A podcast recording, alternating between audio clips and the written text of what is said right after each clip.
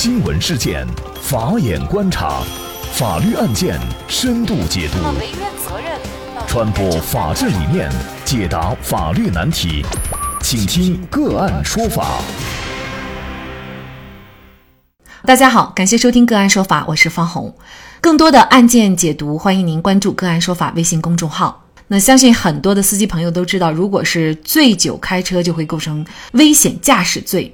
那么在我们通常人来理解啊，就是只有开车的司机才会构成这个罪名。但是就在最近，郭先生他没有开车，但是却被判决构成了危险驾驶罪而受到法律的制裁，这是怎么回事呢？我们一同啊来聊一下。那么黄玲玲啊是一家 KTV 的工作人员。而一向好热闹的郭强呢，时不时就呼朋唤友聚餐唱卡拉 OK。在二零一六年十一月的一个晚上，郭强和朋友在晚饭的时候呢，就喝了不少酒。后来啊，又到了黄玲玲所在的 KTV 继续娱乐。那期间呢，两人还开怀畅饮，一直玩到了第二天凌晨。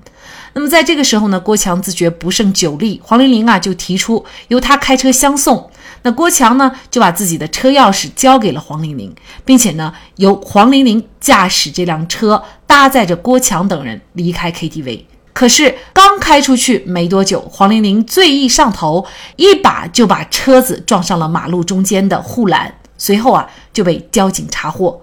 经鉴定啊，黄玲玲血液当中的乙醇浓度是每一百毫升二百零六毫克，已经构成了醉驾。那事故造成护栏损失是两千一百块钱。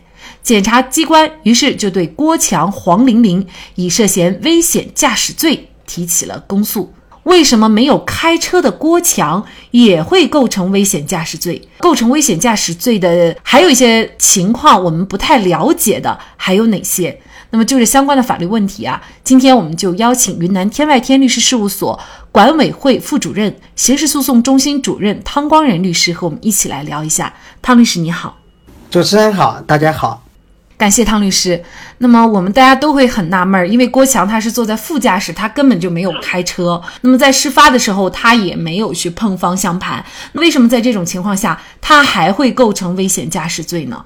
这个呢，也是大家生活常识和法律规定之间一种认识的错位。我们就直接说危险驾驶罪。那么大家最通常的理解的话，都是要喝了酒。然后的话又自己去开车，这样就危害公共安全，又有犯罪故意，构成犯罪。而对于没有开车，为什么会构成犯罪呢？心里就有疑惑。其实这个里面首先涉及到一个共同犯罪的问题。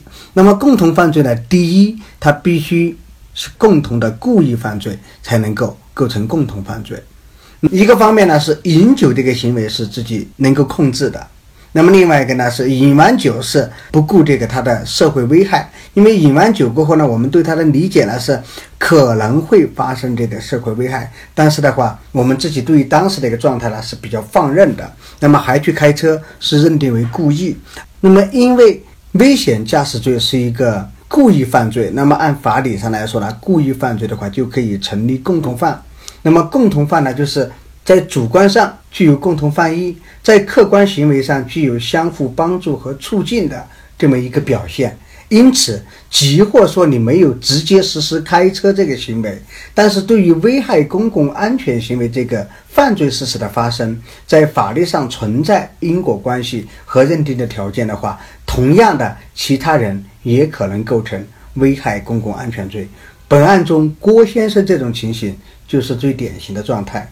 那么，他是。明知开车的黄某实际上已经是属于醉酒，下一个行为也要是去开车，那么他的行为是会构成危险驾驶罪的。但是呢，他自己还提供车钥匙给他，提供车给他，然后跟他一起还乘坐搭乘他驾驶的车辆。那么，因为黄玲玲其实当时就是要送郭某回家，那么也就是相当于说还要安排他把自己送回去，要指示路线和目的地。因此的话，他的其他行为虽然不是开车行为，但是对这个危险驾驶罪的发生的话，是存在法律上的因果关系，也可以评价为法律上的具体行为。因此呢，法人民法院认定他构成了危险驾驶罪的共同犯，并依法对其定罪量刑的话，并无错误。嗯，那其实还有一种情况就是，假如说这辆车它是黄玲玲本人的，那么黄玲玲呢，她主动提出要送郭强等人回家，那这个时候郭强也是醉酒的，像这种情况，他可能也就不构成这个危险驾驶罪。关键就是在于这个车是郭强本人的，然后呢，他又把钥匙给了已经醉喝醉酒的黄玲玲，让他去开，就因为这样的一个举动，也就是构成这个犯罪的一个关键了，是吗？呃，不是，你说的这个呢，就说是有这个方面。我们这样来看，就是说，在哪些情况还可能不开车都会构成危险驾驶罪？第一，要明知他人已经醉酒，或者说是在当时的情况属于应当知道他人已经醉酒。但是我们说的这个醉酒的话，不是说那一定要进去检测，一定要去吹个瓶子。我们首先应该考虑呢，就是说他应该是饮酒了。第二个方面的话，这个人开车最终实施开车这个行为的话，我们这种没开车的人的作用和他实施的行为是具有法律上的因果关系。你看，第一种，比如说提供车辆，像本案中；第二个的话，我们会看到有的叫做是命令、胁迫、劝导、鼓励，就有的人他喝完酒说我不敢开啊，说没关系你就开吧，你不用担心，这时候没交警抓了。或者说有的时候是属于上下级关系，我就命令你必须得开。甚至有的人说今天你不开就不行，我就不信你这个人胆子这么小，就要开给我看看，胁迫他人开车，对吧？那么这种情况的话，可能没有开车这个人的行为，对于最终案件的发生是非常重要的。那么这种也是可以构成的。那么另外一种情况的话，你比如说我们没有提供自己的车，车也不是自己的，但是呢，我们去帮助他找车，然后的话，甚至说是那个为了让送自己搭乘，有的人说我去帮你前面看看有没有警察啊，没有你赶快开吧，可以呃赶快上道这边可以转得过去，这个口没有下一个口你就可能就放心了。这种行为的话，因为是你的这个行为对于这个人醉酒的人最终会把上去车，然后会开车。那么，在法律上是存在因果关系的，也实施了刑法所评价的行为，他的行为就可能构成共同犯罪。那么也就是说呢，危险驾驶罪的共同犯罪，它其实是有多种情况的。但是呢，它有一个最基本的一个判断的标准。那么刚才汤律师也给我们介绍了。如果您记不住的话呢，也可以关注我们“个案说法”微信公众号，我们有具体的文字资料，您可以了解一下。那么应该说，刚才举的这几个例子呢，在我们现实生活当中常见，但是呢，却很少有人知道我的这样的一个行为，事实上已经是构成了危险驾驶罪了。那么在这里呢，也。提醒我们大家哈，在这方面呢，一定要提高警惕。不仅仅自己，那么对于别人，你也应该是负起这个责任的。那么像这起案件呢，最终苏州市虎丘区人民法院审理了这起案件。那么最终呢，这个驾驶员黄玲玲构成了危险驾驶罪，被判处拘役一个月，并处罚金两千元。那么同时，作为副驾驶的郭强也同样因为。犯危险驾驶罪，判处拘役一个月，并处罚金两千元。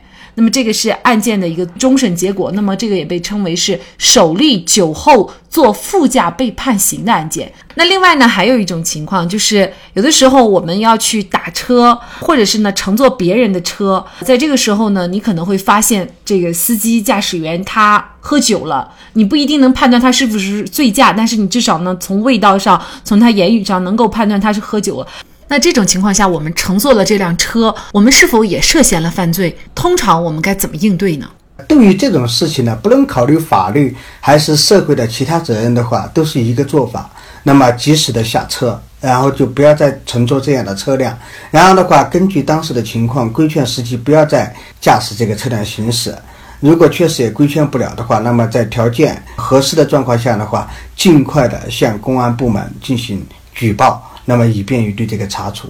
对于刚刚这种情况，因为我是临时上车，事先和危险驾驶人没有什么行为，但是有个情况，就是在我明知他已经是醉酒，或者通过他的语言，他也告诉我他已经很呃醉酒了过后，那么这个车继续要往哪地方开，要开到哪个地方？那么当时你上车了过后，他是按照你的要求来完成这个驾驶任务的。不是完全因为他本来可能做这个生意，不是完全因为你的原因，但也有你要求他驾驶到某个地点的这个原因存在。至于法律怎么评价的话，还不能够一概而论。真要从犯罪的角度去考虑的话，也未必是不可能的，因此是有法律的风险。